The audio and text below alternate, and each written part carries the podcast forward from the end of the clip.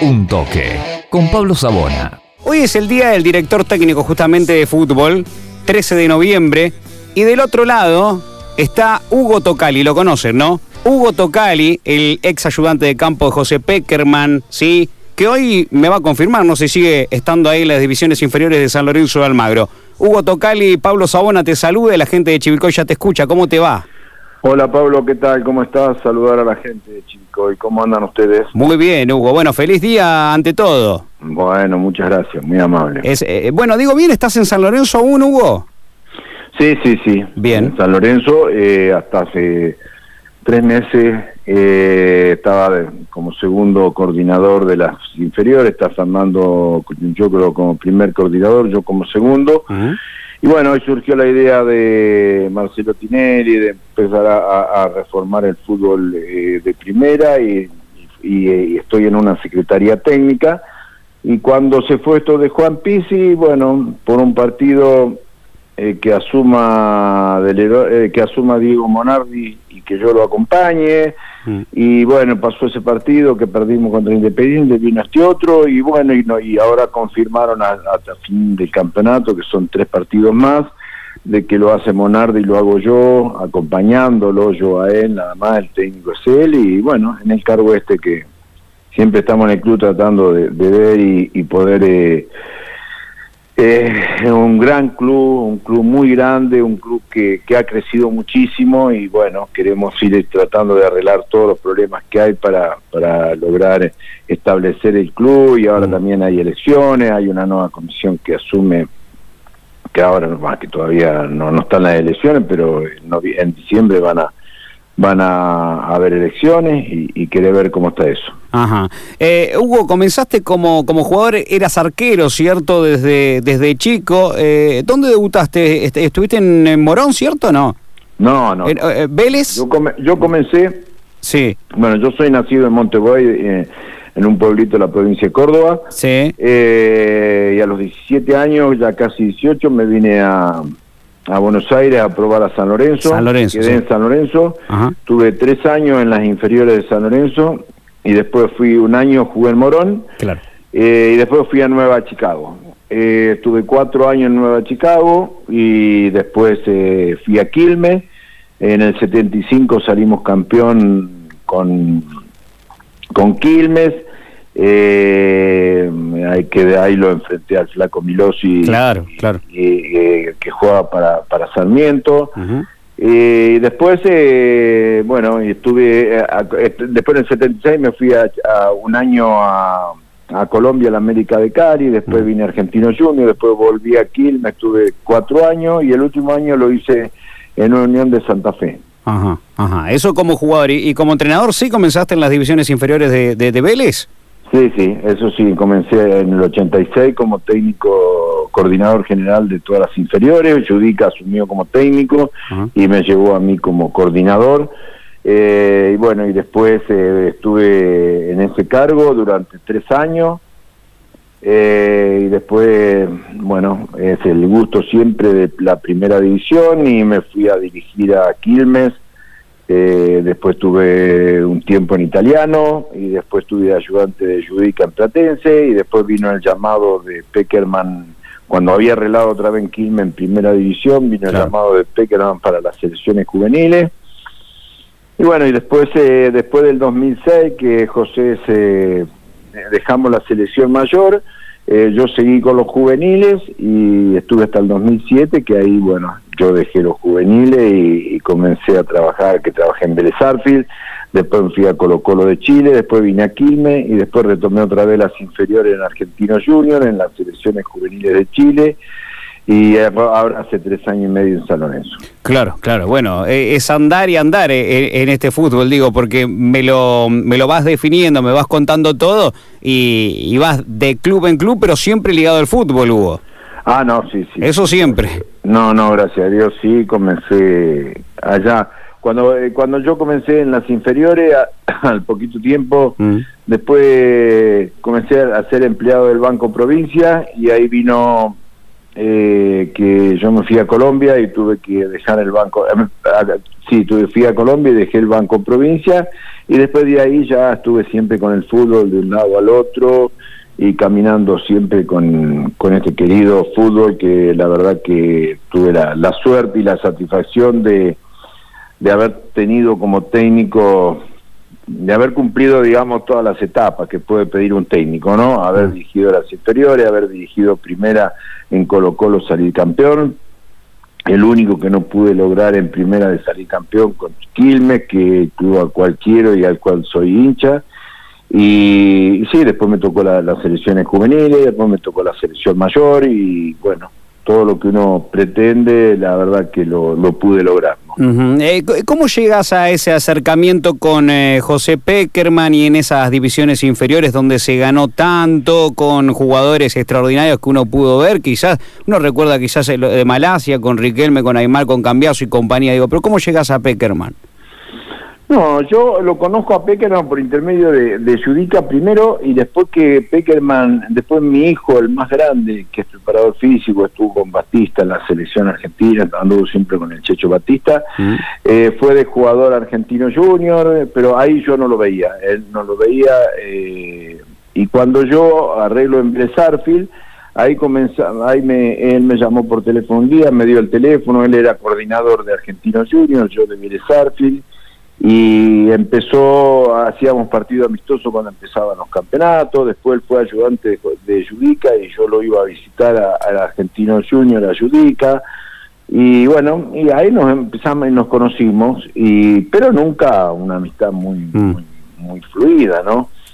Y bueno, cuando a él le dieron el cargo de, técnico de los juveniles, justo yo había, eh, había arreglado en la primera de Quilmes, que estaba en Nacional B, y dirigí solamente un partido, y después fui a la selección con él, y de ahí estuvimos 14 años juntos, ¿no? Ajá, mucho tiempo, y, se, ganó mucho con, con, con Peck, hermano, los Panamericanos, bueno, varios mundiales, hablamos de la Sub-20 y, distintas categorías, eh, Hugo.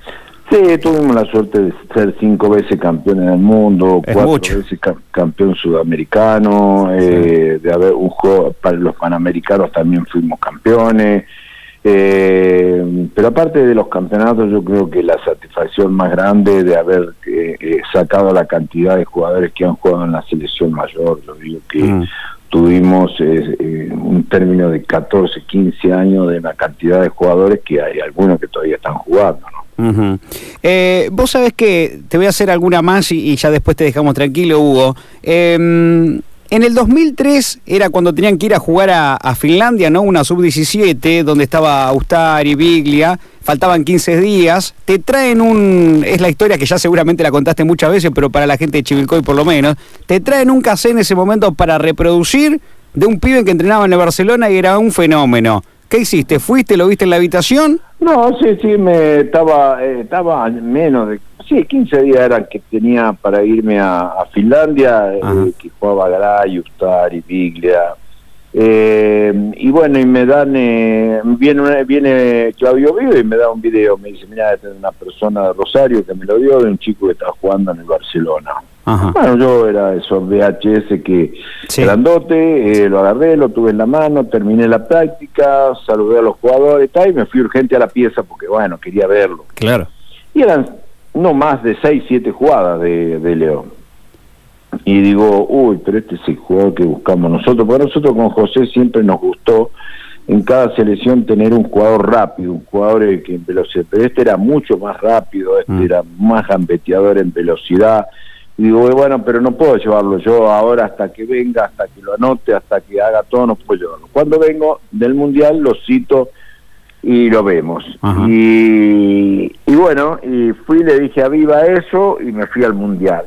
Resulta que cuando estamos en el Mundial, me toca la semifinal con España. Sí. Entonces le ganamos a España 2 a 0 se lesiona a Lucas Viglia y nos empatan el partido. El gol, segundo gol lo hace C. Fábrega. Fábrega. Y después lo, lo, perdemos 1 a 0 en el, en el alargue, eh, en tiempo suplementario, perdemos 1 a 0, también lo hace el gol C. Fábrega y cuando vamos al hotel, estábamos en el mismo hotel que España. Y cuando vamos al hotel, eh, sale el cocinero cuando nosotros ya nos iban, servido jugadores después se va el cuerpo técnico, salimos nosotros y sale el cocinero de España, que yo tenía relación, porque no había visto muchas veces mundiales, en campeonatos.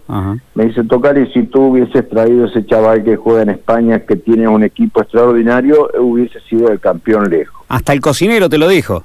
El cocinero y yo... Entonces, esto es cosa seria, dijiste. Y yo miro a la izquierda y estaban lo, todo el cuerpo técnico y el presidente de la Federación de España y yo le digo, no será Leo Messi, ese chaval y los y me miran y me dice, nosotros lo hemos ido a buscar y quiere jugar en la selección argentina. Ah, ah, no, eh, rechazó a España él. Rechazó a España. Por eso ah. yo digo, lo cuento siempre esto, porque a mí me da mucha bronca cuando lo critican tanto, que no canta el himno argentino, que esto, que el otro, eh, que lo que, ha lo que ha dejado de lado él para venir a jugar a la selección argentina, ¿no?